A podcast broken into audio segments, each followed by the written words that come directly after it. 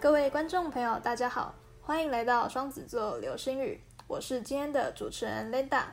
今天呢，我们邀请到拥有外文、商管、科技业等背景，那目前呢，同时也有在经营自媒体的查理来到我们的节目当中。查理你好，Hello，Linda。Hello，大家好，我是查理。然后我目前的话是在呃上海的一个网络科技业，然后担任商务开发，然后自己也有在经营一个就是我自己的 Instagram 跟就是的粉砖这样子。对，好。那查理，你刚刚也有听，就是提到说你目前有在经营 Instagram 的那个粉砖嘛？那那名称是就是查理的指压随身笔记。那其实。里面分享的内容蛮多元的，就包括你有提到，就是刚刚你说你是在科技产业的部分，就你你会分享一些这方面的知识，那也有包括一些你在职场上面呃遇到的经历分享等等。那当初你会想要就是经营自媒体的契机是什么？呃，其实最一开始的话，其实我当时还没有想说要做自媒体。然后那时候的话，是因为我一开始都是会帮我的研究所同学，就是可能他们有一些英文履历需要修改的，然后呢，我可能那时候就会，因为我是外文系毕业的嘛，然后我就会帮他们去看一下。然后到时候就，然后呢，那时候跟他们沟通过程中就发现说，哎，他们其实很多的人的他们的履历的经历都很好，但是呈现出来好像都没有到，就是让人家觉得哦，好像很就是。特别吸引人的一个就是的，就是没办法特别吸引人。就那时候帮他们修改完之后，就他们很多人就因为这样子找到一个不错的实习，这样子。所以那时候就我就慢慢培，就是培养我喜欢去开始喜欢帮人家看他们的英文履历这样。然后当时我就是想说，我工作下班时间的话，因为在上海没有朋友，所以就是就就是想说，那我可以加一个网站，然后呢帮忙别人改他们的英文。然后一开始的话，其实就是因为我也没有写我的一些内容，就是我的一些经历等等，然后就单纯加一个网站放在上面，然后发现说其实好像不太会有人找一个完全不认识的一个陌生人去去修改他的英文履历，所以我那时候有一个朋友就跟我说，哎，那你为什么不要像其他人一样，就是先做一些可能呃相关的一些内容，然后来累积一下自己的知名度，然后慢慢的话，可能就会有人。就是去，就是找我，就是找你，就是找我说，是不是可以帮忙改一下英文履历？所以我那时候就说，就想说，哎，好像也是一个不错的建议，所以就开始经营我的 Instagram，然后就分享一些像是英文履历分享啊，或者是我的科技业绩啊等等的一些呃一些内容。然后最后发现说，其实好像我做内容可以影响到的人，可以一次影响更多的人，所以我慢慢反而就是英文履历那边反而变得比较比较。就是次要的，然后主要的就会以经营我的粉丝专业为主的，对，所以当时契机是这样子。嗯，了解了解。那就是目前经营下来，你会觉得说经营自媒体这方面来说，对你来说会是一个挑战吗？我觉得是哎，因为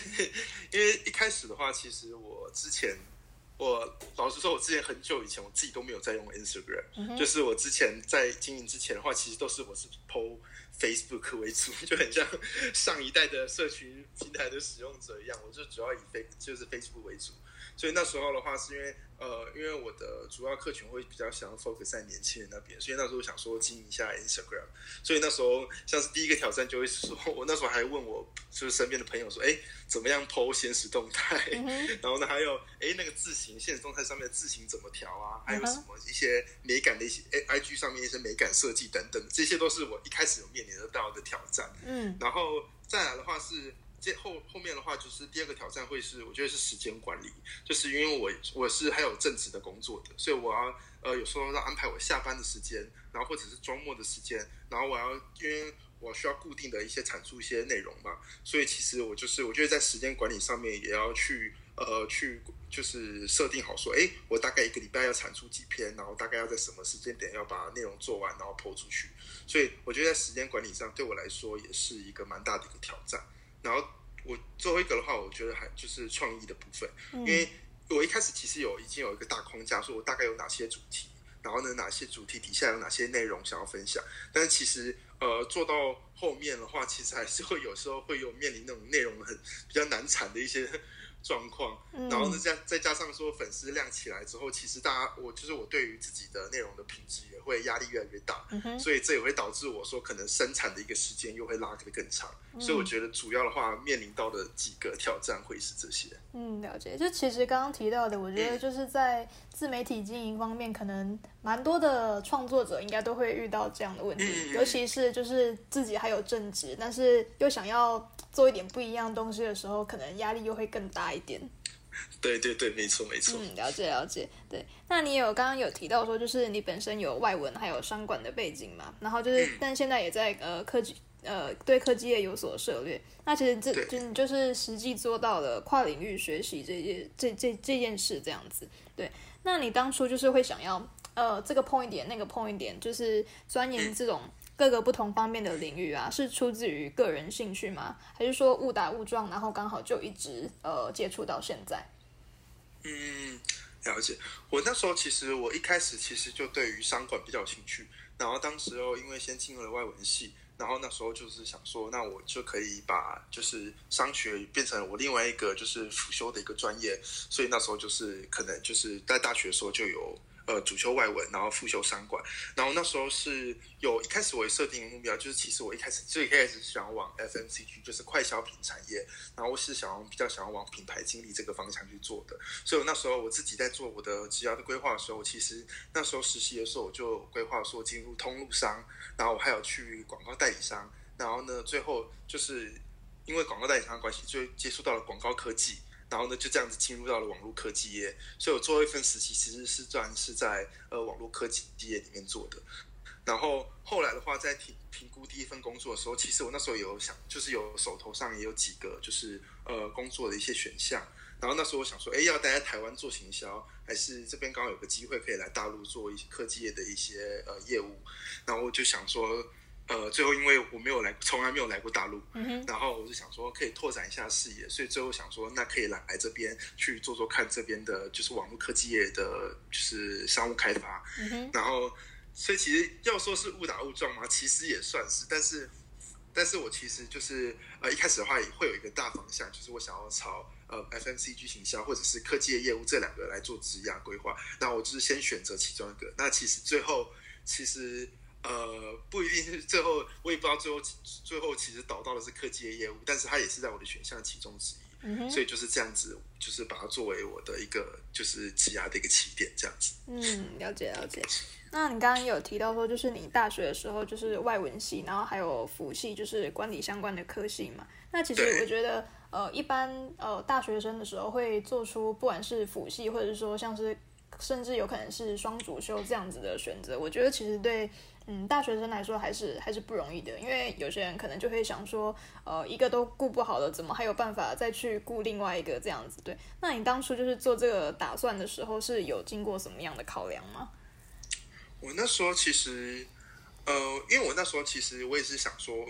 我当时候进外文系的时候，我自己也是评估了一下，因为我自己一开始也是想要走商管的，然后呢，最后呃，因为可能 也是分数啊等等一些不同的因素，然后呢，先到了外文系。然后，所以我一开始进去的时候，就是觉得我之后未来就是想要双主修或者是辅系商管。然后那时候也是评估一下自己，所以我在大一的那一年，其实就已经把我四年的课表都列出来。然后我就对我就是看说我外文系这四年，我说的必修跟辅修我需要修哪些课，然后大概会需要占用到我哪些时间，所以我把等于说每一年我需要三就的课表，有些比较固定的课我把它排出来，然后再把看一下说，哎，辅系。管理科学系他们需要的，就是他们需要哪些呃必修或主修课，呃副呃必修和选修的课，我也把它就是把它摆在一起，然后一字排开来看，然后就会知道说哦，其实我在大一、大二的时候需要去修多少课，然后大三、大四需要去修多少课，等于是说我比较好一个去安排。每一个学期，我的一个工就是我的一个学业的一个楼顶，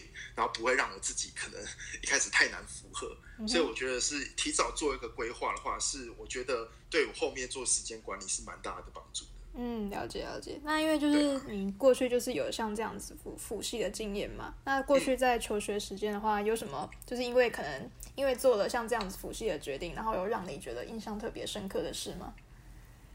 我觉得呃。特别的事的话，我觉得是，我觉得呃，其实一开始的话，我觉得相信很多人可能要跨到另外一个领域去修的话，都会害怕说，哎，自己会不会可能跟不上那边的同学，或许就是那边的本科系的学生。然后那时候我其实有，我那时候去选修一门统计课。嗯，然后我是少数几个外系的一个学生，然后但是因为那个老师也特别关注我们外系的一些学生，然后有一次我就是上课的时候，就是有一次考试我直接睡过头，然后 我就直接冲到教室里面，然后只写了十分钟的考卷，然后最好像那一次好像考了好像十八分吧，嗯，然后然后就被就然后那个就是下一次上课就被老师叫去关切，然后我那时候也不敢说实话。就是说我是睡过头，所以我就跟老师说：“哎，我不会写这样子。”然后呢，之后，然后呢，之后为了弥补这一次的，就是呃，老师就是以后怕老师又在问，然后再加上可能这次真的考的太糟了，所以我之后就很努力去读统计。然后呢，最后好像最后期末考大家平均好像七十几，但是我是班上那个唯一，好像前三个是有上九十分的。所以那时候就觉得，是当时就觉得说，哇，原来就是就是不要，我那时候觉得。不要因为你是外系，觉得说你不可能，或者是你做不到。嗯，因为我觉得有时有时候，呃，通常外系的学生都会比本科系的人认真，所以你其实只要多认真一点点，就很容易赢过他们。所以我觉得也蛮鼓励大家，如果对于就是可能想要未来想要辅系或者是双主修的同学，如果我觉得就是去修一两门课，然后去体验一下，尝试看看，我觉得就是不要让自己受限。我觉得这是一个蛮好的一个体验。嗯，我觉得这对尤其对学生来说算是一个蛮好的建议，因为可能大家一开始都会觉得会有点有点却步这样子，然后怕有可能说怕自己到不同的地方会不会受到特别多的关切这样子。对，毕竟就是那种呃资历很深的老师啊，可能看到就是。哎，怎么好像不太认识的学生？这种我觉得会特会特别特别注意一下，都是都是合理的。对，那可能也会学生可能也会因为这样子，就是老师有更多的关注，然后所以就呃更加激发自己学习的动力等等之类的。嗯，对对。那你就是刚刚有提到说，就是以前在求学的时候，就是其实是后来就没有去过中国的，然后后来因为就是好奇说这个市场，然后后来呃求职的时候啊，就选择到上海工作。那你觉得就是呃，在中国还有在台湾待过之后啊，你觉得说台湾跟中国的整体环境下会有什么样的差异吗？就不管是在生活上看到的好，或者说进入职场之后看到的也好，这样子。嗯，我觉得呃，主要可以分成两个层面。我觉得就分生活跟职场好了。我觉得在生活上面的话，我就有，我觉得可能大概。就几个方面吧，就是三大，我觉得大概有三个方向是我觉得比较差异比较大的。就第一个的话，我就是电子支付的普及，就是相信大家都很常听到，就是说大大陆就是中国这边啊，其实蛮多都会是呃用就是微信或者支付宝来支付。嗯哼。所以那时候就是我，所以之前我在台湾的时候，就会每次出去买东西就塞，就是带着一个塞满满钱跟发票的钱包出门。然后在这边的话，就是真的就只要带一只手机出门就好了。然后一开始还会不习惯，但之后其实待久的话，真的就是你只要一只手机，你就可以直接出门。然后有时候可能之前是比较就是很怕说自己没有带钱包，现在反而是不带手机出门就会自己超慌张的。所以现在在这边的话，反而行动电源跟手机是必备的一个 随身携带的物品。嗯，对，所以我觉得第一个是电子支付的这个普及，真的是让我蛮惊讶的。然后第二个的话是。这边的消费水准真的很高，尤其是上海，就是像是住房的话，因为我这边住的话，蛮多在这边就是工作的人，其实蛮多都是住合租的，就是住那种可能几个人一间的一个雅房这样子。嗯，然后那时候我现在住的也是这种雅房，就是一个类似家庭式，然后就一人一个房间，然后我们就是共共用卫浴的这种。然后像这样子的话，就是大概要台币。一个月要台币一万一万五左右，嗯哼，然后但是其实这个在台北，我觉得这个价钱在台北的话，其实应该可以住到一个人的一个套房哦，所以我觉得其实这个生活物价上面的一个差距，也是让我觉得哦，也是 也是让我蛮惊讶的，嗯，对。然后最后一个的话，我觉得是服务态度啊，就是其实。就是刚开始，我其实一开始我先去北京受训的，就是一个月。就那时候刚到北京的时候，就是去自己去外面路上买一个就是小吃店买个东西吃。然后因为菜单有些看不懂，那我就询问了一下。然后那时候其实我是蛮就是我我比较有礼貌，然后比较小声一点，然后反而被那个就是店员大骂说你说什么说大声一点，我都听不懂。然后他们他们又又带着口音，然后又很凶，所以我那时候就。整个被吓到，然后我又更紧张，然后我就更不知道自己在讲什么，所以我那时候就一阵子我其实都不敢叫，就是不敢出去买东西。那我那我大概一周的时间全部都叫外送吧，就是 就觉得说哇，这边的生活好可怕。嗯，所以我那时候觉得主要的话在生活层面上面就会是这几个，就是呃电子支付啊，还有就是房价，还有跟这边的就是可能大家的一个服务的态度，我觉得是让我比较印象深刻的。嗯，然后职场上的话，我觉得是感觉上。会是我觉得是大家比较普遍会争取自己的权益，就是可能像是有些人面对业绩的时候，他们可能就会非常的积极，然后他们讲话也会比较直接一些，可能就比较不会那么拐弯抹角。所以如果一开始如果是呃比较容易就是把话走到心里去的话，就很容易可能有时候会受伤。对，然后呢，像是那时候有一些很有趣的事情，就是说我那时候是可能接到一个客户客户打电话进来咨询。然后一开始我也都是可能他们就会因为可能被扣钱还怎么样，然后就开始骂，就骂的很难听。然后一开始的话也都是好声好气的回复，但是就是心情还是难免会受到影响。然后我那时候就觉得哇，我怎么我怎怎么会就是会影响到我心情这么严重？然后我之后就看到我另外一个大陆同事啊，他其实就直接这样子回呛 客户，就直接客户这样骂过来，他就直接就是很有理的这样直接就是顶回去。然后我就会。我就才发现说，哦，原来就是有时候你好声好气对，呃，这边中国的客户，可能他们不一定会幸福，他们反而有时候会更大声，然后呢，更就是更颐指气使。所以我那时候后来慢慢学习，然后就调整自己的一些说话说话方式。嗯，所以我觉得这是我在职场上的一些比较印象深刻跟一些比较有趣的一些事情。嗯，了解了解，就是其实就算同样我们都讲中文，但是可能会因为就是生活生活上步调不同，或者说嗯呃竞争压力也好，就是其实在在各种方面还是会感受到一些，就是可能会。呃，会让你可能会生活起来会像有有一点紧张，然后但是可能就是因为就是环境的不同，然后造就出这样子不同的结果，这样子。对啊，因为我觉得也可以理解，就是因为他们其实他们人就是整个他们整个呃这边的话人也非常的多，然后他们的工作机会也是相对竞争，然后他们是要如何在这么多人之中能够脱颖而出，其实他们势必要更加积极，然后呢更加的主动。才能够去让自己被看见，所以我觉得这个是完全能够呃理解，所以也觉得说这也是我觉得文化上面蛮大差异的地方。嗯，了解了解，嗯，对啊。那还有就是你有提到说，就是从呃求学时期啊，然后后后来到实习，然后甚至到最后就是进入职场工作，就是你有你拥有很多呃不同的外商的经历，就是日商啊、美商等等的。那其实就是接触过很多就是不同的经历之后，你有你会觉得说他们呃不同的他们各自有什么特色吗？嗯。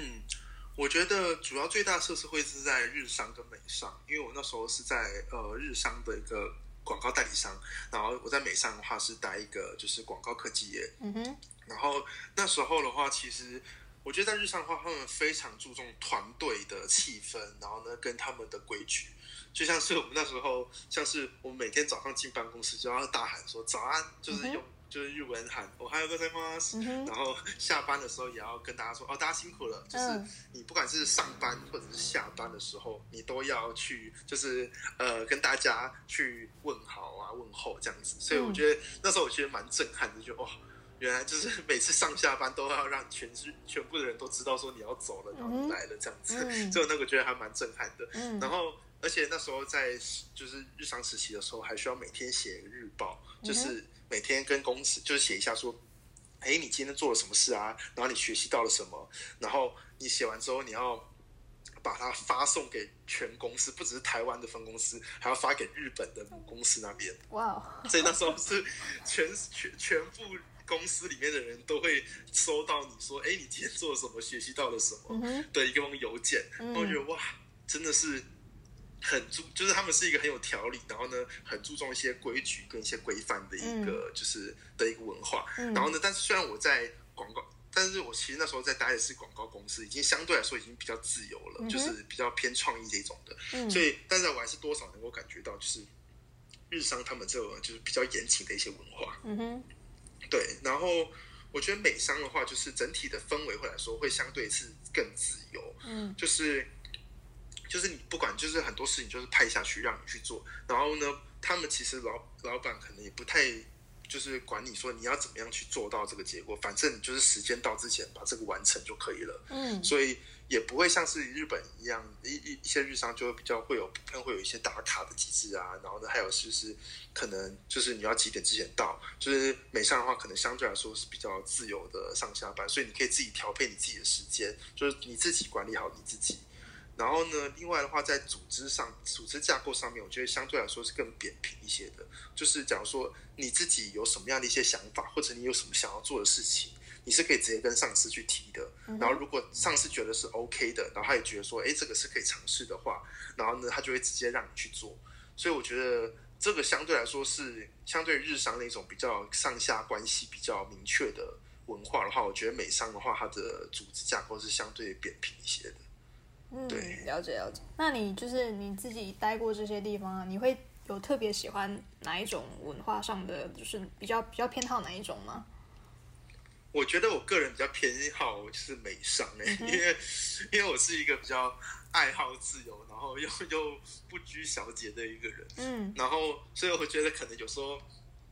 像是那时候我日商有一些规矩，我也是闹了一些笑话，所以也是有点尴尬。所以那时候就是我比较，所以我觉得美商这种就是比较自由的一些氛围的话，就是会对我来说我比较喜欢，因为我也蛮喜欢挑战不同的事情的。嗯，所以如果是在美商这样子，可以比较主，就是常常变化。然后可以主动去争取一些事情来做，是我觉得是我比较喜欢的。嗯，对，所以我觉得相对来说，我可能会更偏向美商一点这样子。嗯，了解了解。那就是其实呃，经过呃刚刚的分享啊，就是还有、还有你平时会在就是 Instagram 更新的内容，就是我觉得就是对很多不管是呃学生族群，或者说呃已经出社会的呃人士，就是我觉得对很多人来说都有蛮多蛮多帮助的这样子。对，那就是刚好就是今年就是因为那个疫情的关系，所以就是呃很多人的。呃，不管是生活或是工作方面，就都有受到影响。那很多可能今年想刚毕业，然后呃准备要去找工作，但是可能因为疫情的关系，这就是在这方面来说，可能就是找工作上面没有那么顺利。对，那如果就现在如果让你用一段话分享给就是刚出社会的新鲜人的话，如果是你的话，会想要对他们说什么？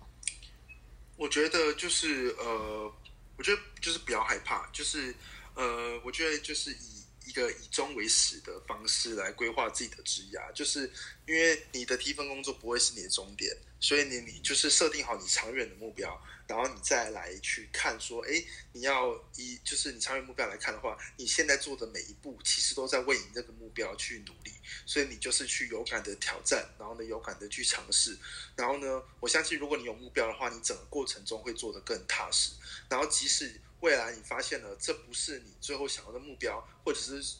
最后根本也达不到你的目标，但是我觉得你在这过程中会学习到很多，然后也会有发现很多不同呃其他的一些机会。然后呢，当你最后不选择你原本的那条路的时候，你会更加相信自己的选择，因为你是这样一路一路努力过来的。所以如果你就是之就是之前的话，你有曾经投入过的话，相信你未来的话，你会更知道自己要往哪里去。所以我就是觉得不要害怕，就是以。中维持的方式规划职涯，会对呃刚出社会的新鲜来说是会比较有帮助的。嗯，了解了解。对啊，对。那查理就是接下来的话，就是除了顾及本业之外，然后也有另外经营自己的那个呃社群账号嘛。那你接下来的话，还有什么样的目标吗？还是说有什么还要想还想要额外去尝试不同的领域这样子？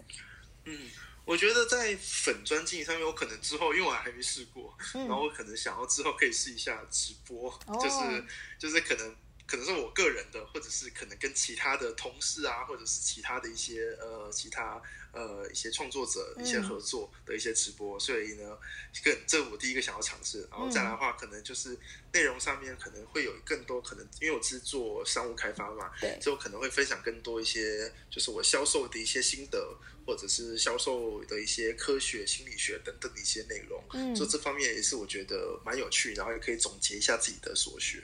然后最后的话可能。